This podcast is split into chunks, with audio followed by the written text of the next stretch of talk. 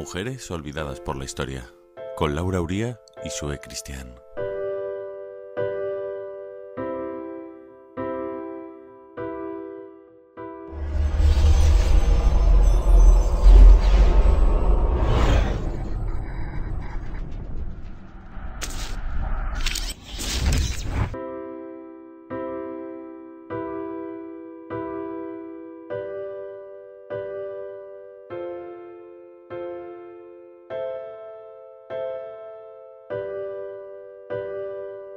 Ya estás escuchando Mujeres Olvidadas por la Historia, tu programa de recuperación histórica. Un programa donde estamos descubriendo a todas esas mujeres que fueron pioneras, valientes, descubridoras, luchadoras. Esas mujeres de las que poco o nada se sabe a pesar de sus grandes logros. Un espacio donde hablamos de esas mujeres a las que se las conoce si acaso de oídas, siempre a la sombra de otros hombres a los que sí que recordamos por sus logros. Me llamo Laura Uría y junto a Sue Christian te acompaño aquí donde damos voz a todas estas y otras mujeres que a día de hoy también están haciéndose notar. Siempre recordamos que Sue Christian es ilustradora y diseñadora gráfica y que de un tiempo a esta parte comienza a investigar sobre la vida de estas mujeres fuertes y valientes que se saltaron las normas estipuladas luchando para conseguir los derechos que hoy tenemos, todas ellas, pioneras de nuestra historia. Mujeres incluidas en forma de ilustración en sus maravillosas agendas, disponibles en varias librerías, pero también virtualmente a través de su blog en volutasmoradas.com. Muy fácil de adquirir. En la edición de Mujeres Olvidadas por la Historia de hoy, hablamos de una mujer que tuvo que ocultar su identidad para poder ejercer su profesión. Hola Laura, y buenos días, buenas tardes, buenas noches, allá donde nos estés escuchando en estos momentos. Bienvenida, un programa más a Mujeres Olvidadas por la Historia. Hoy vengo de la mano de Gerda Taro, la primera fotoperiodista en cubrir y en morir al informar de una guerra, más concretamente en la batalla de Brunete, durante la Guerra Civil Española en 1937.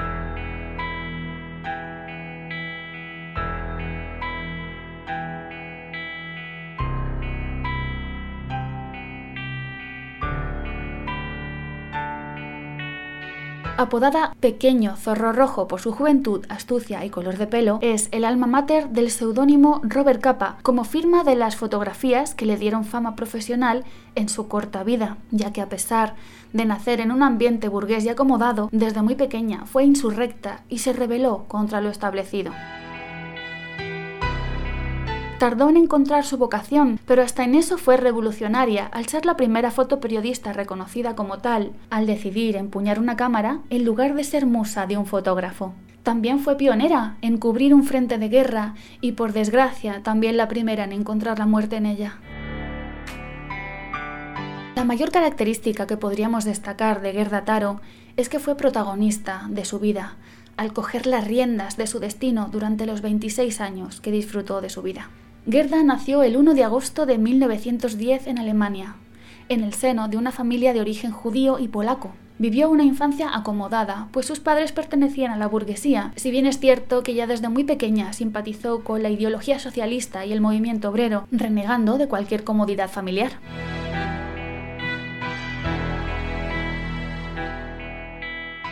Gerda y su familia se trasladaron a vivir a Leipzig, donde empezó a participar activamente en los movimientos en contra del incipiente nazismo en Alemania. Fue detenida en una ocasión mientras repartía panfletos en contra de las ideas de Hitler. Así, en 1933, viendo que su vida podía correr peligro, decidió marchar a París ante las políticas antisemitas que cada vez eran más reales en el país. A pesar de que su familia también marchó poco tiempo después de Leipzig, Gerda no volvería a encontrarse nunca más con ellos.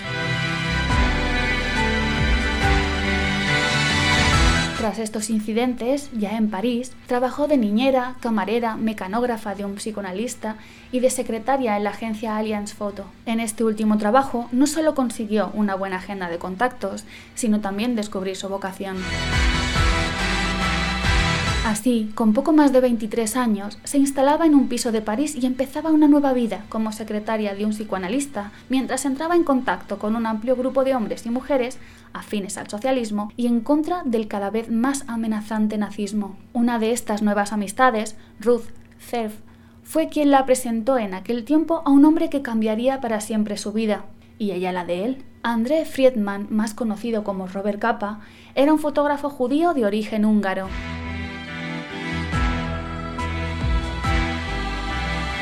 En 1935, Gerda se marchó a vivir con André y empezó a apasionarse por el mundo de la fotografía. Mientras ella le ayudaba en su trabajo, él le enseñaba todo lo que sabía. Gerda aprendió rápido y en poco tiempo consiguió un trabajo como asistente en Allianz Photo. Sin embargo, la falta de trabajo y a la vez la necesidad de generar ingresos hizo que Gerda ideara una curiosa estrategia inventaron un personaje llamado Robert Capa con el fin de ser un afamado fotógrafo llegado de Estados Unidos para trabajar en Europa. Al ser tan famoso, decidieron que vendería sus fotos a través de sus representantes, que serían ellos, pero al triple del precio que un fotógrafo francés. El plan funcionó tan bien que al poco tiempo recibieron gran cantidad de encargos y por fin empezaron a ganar dinero.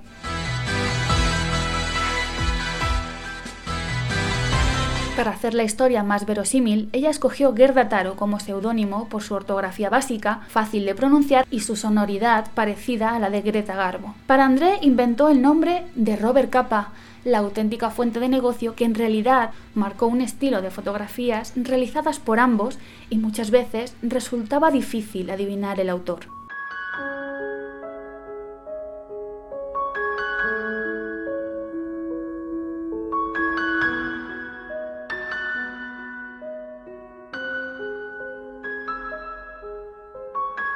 Cuando en julio de 1936 estallaba la Guerra Civil Española, a las órdenes de una agencia, Robert y Gerda se trasladaron a Barcelona para cubrir la contienda. De allí marcharon a distintas ciudades donde fotografiaron los primeros momentos de la guerra. Robert Capa, o los que en realidad eran Gerda Taro y André Friedman, viajaron por los frentes republicanos españoles, tanto juntos como por separado. Cubrieron el frente de Barcelona, de Aragón y el de Madrid, y también viajaron a Córdoba, donde André tomó una de sus fotos más famosas, simbólicas y a la vez polémicas, muerte de un miliciano, ya que muchos dicen que no fue espontánea, sino planificada, mientras que otros creen que fue Gerda y no André la autora de la fotografía. Sea como sea, ambos fueron testigos de diferentes episodios de la guerra y realizaron reportajes que luego eran reproducidos en publicaciones como Regards, Boo o Ce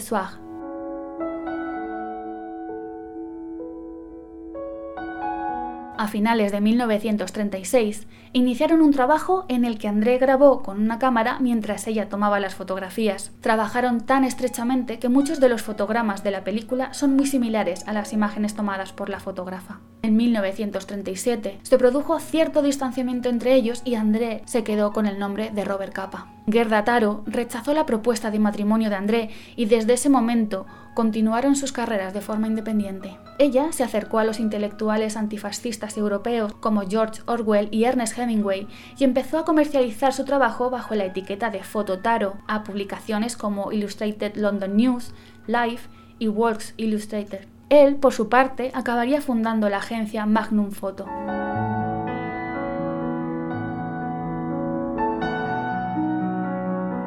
La maleta mexicana, que consistía en tres cajas con casi 4.000 negativos de fotografías de la Guerra Civil Española, realizados por Robert Capa, Gerda Taro y David Seymour, hizo justicia en 2008 al revelar que muchas de las fotografías firmadas como Robert Capa eran en realidad de Gerda Taro. Uno de sus reportajes más importantes de la Guerra Civil Española fue el de la primera fase de la batalla de Brunete, en la que Gerda fue testigo del triunfo republicano y le dio un gran prestigio internacional. Sin embargo, poco después las tropas franquistas iniciaron el contraataque y Gerda decidió volver al frente de batalla en Brunete. Allí fue testigo de los bombardeos de la aviación y de la derrota del bando republicano. Realizó muchas fotografías y perdió la vida en un accidente durante el repliegue del ejército.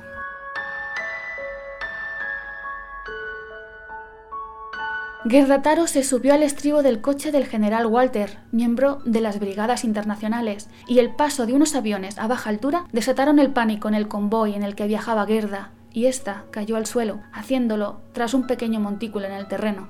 En ese momento, la desgracia hizo que un tanque republicano marcha atrás saltara la elevación tras la que se encontraba Taro y cayera sobre ella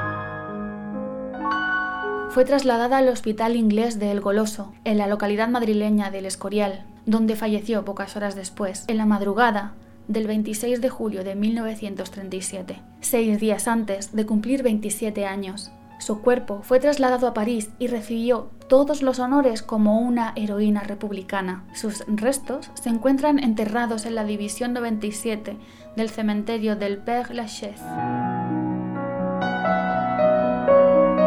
Tras su muerte, el nombre de Robert Capa, al que ella misma ayudó a crear, silenció durante décadas su impagable labor como reportera gráfica. El hecho de que la guerra civil fuese inmediatamente seguida por la Segunda Guerra Mundial, que Franco destruyese el trabajo de muchos fotógrafos del bando republicano y que a Gerda Taro se la asociara con la ideología comunista, silenciaron su gran trabajo, aunque muy corto de duración, casi hasta nuestros días.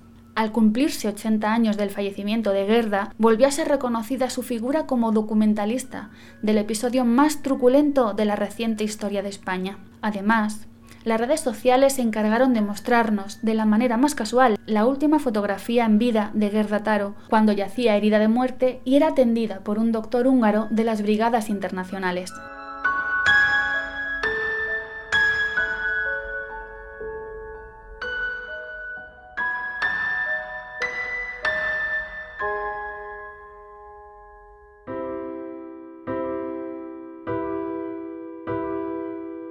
Mujeres olvidadas por la historia, con Laura Uría y Sue Cristian.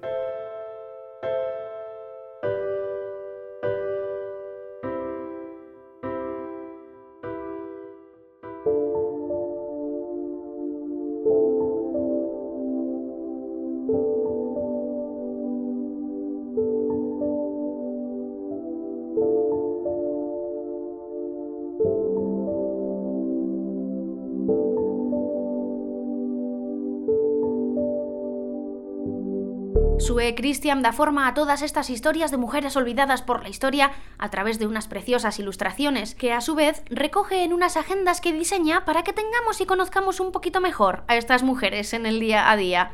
Y ahora es el momento de dar paso a la sección Mujeres de hoy y de siempre, donde recibimos las historias que nos haces llegar a través de luasoul.com y el increíble blog de Sue Christian, donde puedes leer detenidamente las historias de todas las mujeres de las que hablamos aquí en nuestro programa. La dirección es volutasmoradas.com. Ya sabes, escríbenos y haznos saber tu historia. Merece ser escuchada.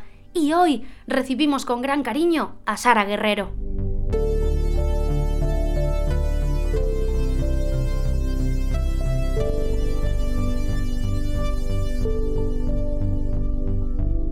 Hola, soy Sara Guerrero, tengo 22 años, soy actriz y también trabajo de redactora. Comencé con una revista, cuyo nombre no puedo decir, haciendo trabajos pequeñitos, pues ensayos cortos, resúmenes, artículos de opinión pequeños, pero poco a poco me han ido dando más y más trabajo, de más extensión, eh, más complejidad. Lo único que no me gusta de esta profesión es que tengo que ocultar mi identidad y abiertamente me ha dicho el jefe que el motivo es porque prejuzgan a la gente según si es hombre o mujer. Entonces, con eso lo que me quiere decir es que si ven que yo firmo un texto como Sara Guerrero, pues quizá el cliente piense que no, no está tan bien el texto como si lo hubiera escrito un hombre. Es triste y es duro, pero, pero es la realidad. Si me lo dicen es porque, porque han comprobado que así es. De hecho, al principio yo escribía mi nombre porque no sabía esto. Y no tenía valoraciones ni positivas ni negativas, simplemente no tenía. Poco a poco me, me fue como convenciendo de que, de que, bueno, lo mejor es que ponga el sello de la empresa, que yo renuncie a mis derechos, ellos me pagan por hacerlo y, y ya está. Entonces así fue. Y vi que empezaban a valorarme positivamente los clientes, ¿no? Como 10 sobre 10, 9 sobre 10, 10 sobre 10. Y claro, hace poco, hablando con mi jefe, ya que tenemos ahora una confianza, me, me confesó que el motivo por el que no quieren que firme los trabajos es porque creen que van a darle menos valor a, a mis ideas y a mis opiniones y soy mujer. Entonces esto lo que me hace es preguntarme eh, hasta qué punto tengo que aceptar esta forma de trabajar. Porque claro, gano dinero, sí, pero, pero estoy como aceptando una realidad de alguna manera. Y bueno, pues me parece bastante, bastante injusto. Resulta que tenemos igualdad sobre el papel en este país, que en otros ya ni te cuento, pero luego a la hora de la verdad, valga la redundancia, porque esto también me está pasando sobre un papel, pero no son leyes, sino que son mis textos. Bueno, a la hora de la verdad, en la práctica no, no hay tal igualdad. O sea, no, no tenemos los mismos derechos y oportunidades. En la medida en la que se va a considerar peor un trabajo mío por haberlo hecho como mujer. Entonces, bueno, al final lo que la conclusión a la que he llegado es que yo voy a seguir mi camino, voy a ir luchando poco a poco por defender mi posición, hacer bien mi trabajo y que el pequeño círculo de mi alrededor me valore a mí y, respete y valore a las mujeres como iguales. Y bueno, si puedo denunciar estas situaciones a través de programas de radio como este, pues lo aprovecho y lo hago. No puedo decir el nombre de la empresa, pero, pero sí puedo decir que no es la única, porque tengo compañeras a las que les ha pasado parecido. Y ya con el tema de la interpretación ni os cuento, porque viene a ser más de lo mismo. El otro día hablando con una amiga me dijo que las actrices tenemos como una edad, como una etapa perdida, ¿no? Una era perdida. Y es cuando somos lo suficientemente mayores como para ya no ser la novia del protagonista, pero no somos tan mayores como para poder ser la madre del protagonista. Es decir, que no tenemos papeles, ¿sabes? No somos jovencitas y guapas para ser la novia, pero tampoco somos mayores como para ser la mamá. Entonces nos quedamos sin trabajo. ¿Y por qué será? ¿Por qué la mayoría de papeles protagonistas son masculinos?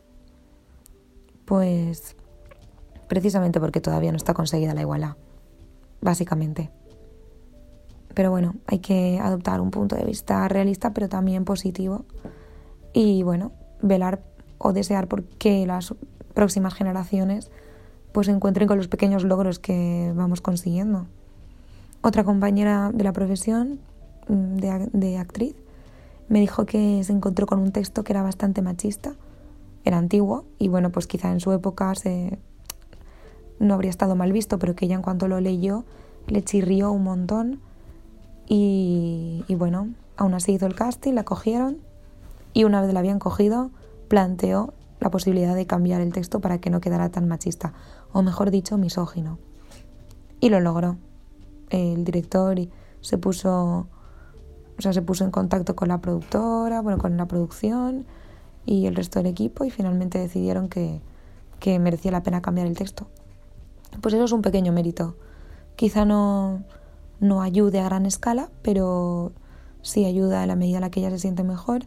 El grupo con el que trabajó ha estado haciendo un texto decente y el público que lo vea no va a llevarse unas ideas misóginas a casa. Eh, volviendo al tema de la redacción, también quería contar una anécdota que me pasó hace un tiempo. Yo estaba mandando mi currículum y mandando ejemplos de trabajos míos a, agencias de redactores, ¿no? Bueno, a, a empresas concretamente. Pues en una de ellas no me pidieron el currículum, pero sí me pidieron ejemplos de trabajos anteriores que tuviera. No sé si mandé tres o cuatro, les encantó. Luego me pidieron que rellenara los datos y en los datos, además de poner si era hombre o mujer, me preguntaban el estado civil, me preguntaban si iba a querer tener hijos y, me preguntaban qué quería cobrar. Pues bien, eh, no volví a saber más de esa empresa, pero tengo un compañero que también es redactor y al igual que yo mandó su material. Lo mismo, les gustó el trabajo, le quisieron mandar el cuestionario y, él en cuanto y a él no le preguntaban cuánto esperaba cobrar, le daban ya una cifra. Entonces no sé si es que quizá, no sé, yo en mi, en mi mente cabreada se pregunta si es que hay dos modelos de contrato diferentes según si eres hombre o mujer. O bueno, o si es que fue mala suerte y se les coló un cuestionario, no sé, discriminatorio en, en el caso de mi prueba, en mi email. También tengo que decir que estoy contenta, que, que sí que veo que hay poco a poco avances también en, en, este mundo, o sea, en el mundillo de la redacción y de la interpretación, aunque sean pequeños, por los ejemplos que, que os he dado de mis compañeras y también yo misma, la relación que tengo con mi jefe, con los otros redactores, que dicen, ostras, sí y tal. Pero bueno, no hay que perder la esperanza. Un abrazo. Muchas gracias por contarnos tu historia.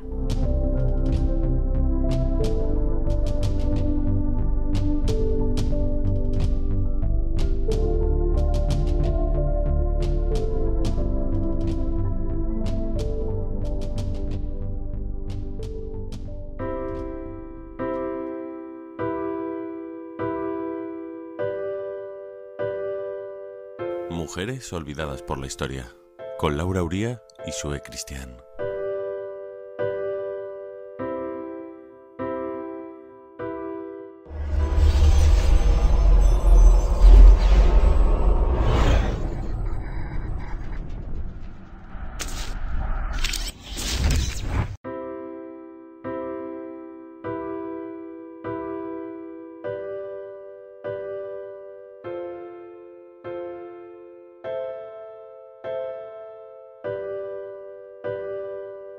Llegamos al final de nuestro programa Mujeres Olvidadas por la Historia.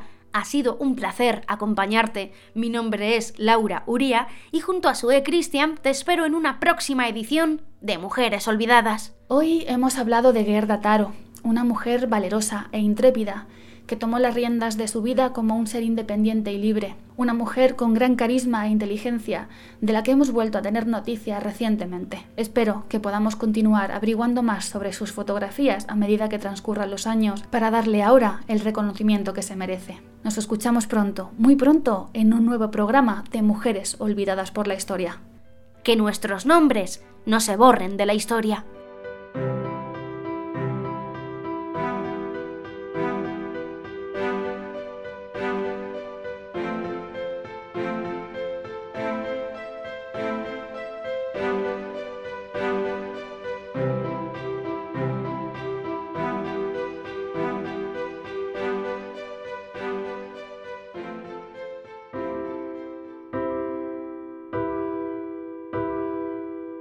Mujeres olvidadas por la historia, con Laura Uría y Sue Cristian.